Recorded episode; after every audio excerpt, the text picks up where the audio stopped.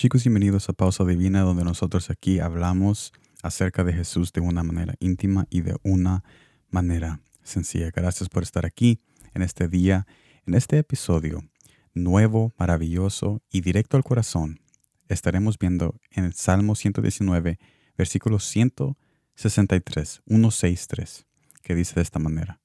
La mentira aborrezco y abomino. Tu ley amo, tu ley amo. El contexto de este salmo, en este salmo que es el más largo, 119, es de que el salmista exalta la veracidad de los consejos y las palabras y las leyes establecidas por Jesús, que es Dios.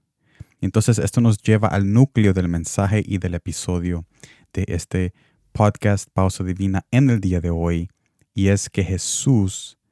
desea para ti, para mí y para nuestros familiares, Él desea que veamos con su verdad, que es su palabra, disponible para nosotros por medio de su sacrificio, por medio del sacrificio que Él mismo pagó. La palabra y la verdad está disponible para nosotros y Él desea que tomemos esta oportunidad de tener su palabra accesible para que nosotros podamos rechazar las mentiras, las mentiras, la mentira cualquier mentira que venga a nuestras vidas, cualquier engaño, Él quiere que nosotros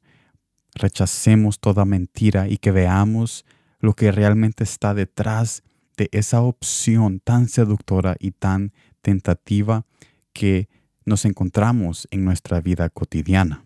Para resumir este episodio y este hermoso mensaje, podemos decir de que Jesús desea que usemos la verdad disponible para nosotros, que es por medio de su palabra,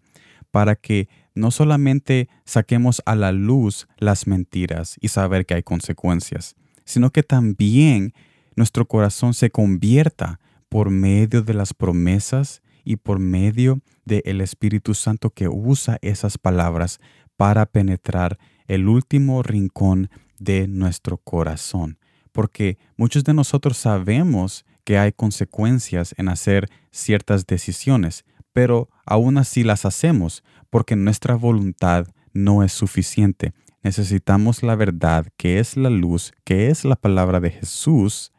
y que esa palabra de Jesús en nosotros, el Espíritu Santo, use esa palabra para poder llenar nuestro corazón de esa fortaleza que solo puede venir por, medio de Dios y su Santo Espíritu, esa fortaleza para decir no y para rechazar y abominar todo aquello que está lejos de lo que Jesús nos ha dicho y de lo que nosotros ya tenemos en nuestros corazones, que es la verdad, que es la palabra de Jesús. Así que yo los invito a que pongan su corazón en la palabra,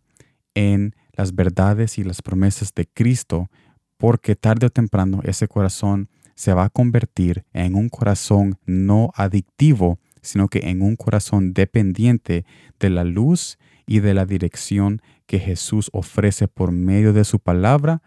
que es usada por el Espíritu Santo en nuestros corazones cuando ponemos su palabra en nuestra mente y meditamos en ella día y noche. Gracias por estar en este episodio. Nos vemos en la próxima y como siempre, gracias por el tiempo.